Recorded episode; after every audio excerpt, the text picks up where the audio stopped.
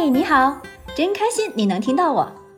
我们是一对爱自驾旅行的八零后夫妻，一个呢喜欢拍照，一个呢喜欢写文，一个痴迷开车自驾，一个永远愿意陪着他到处疯。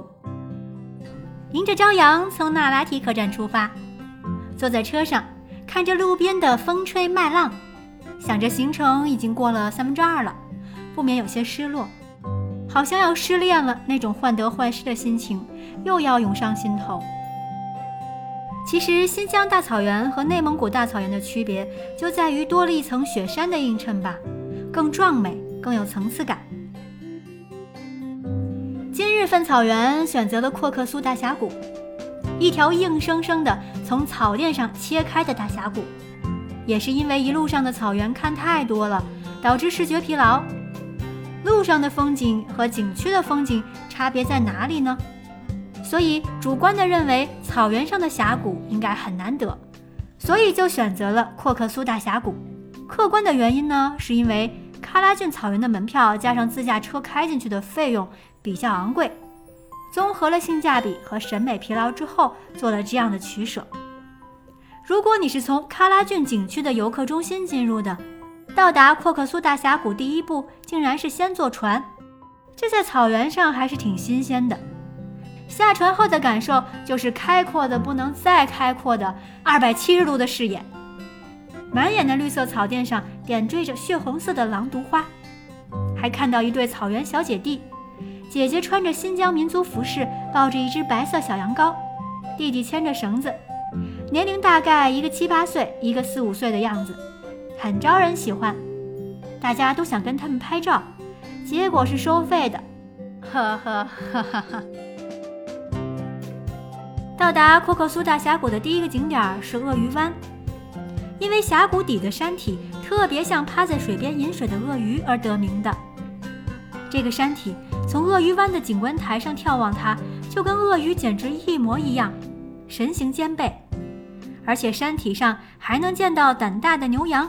在啃吃鳄鱼头顶上的草，那场景确实很逗。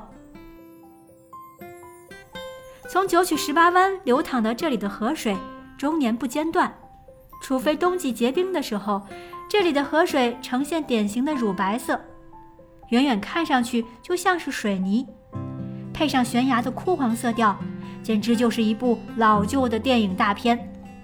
相关视频一定要去我主页的动态里面查看哦。继续往里走，就是最为壮观的九曲十八弯。在十八弯的边上，俯瞰下去，有一个非常美丽的村落。